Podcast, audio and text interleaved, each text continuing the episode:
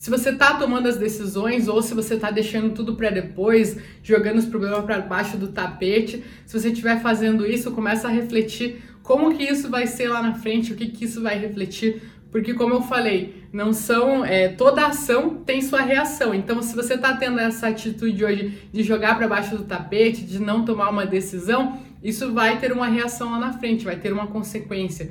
E vai ser bom? É o que você espera? Faça essa análise, pergunte para você mesmo, seja sincera, até que ponto que está valendo a pena.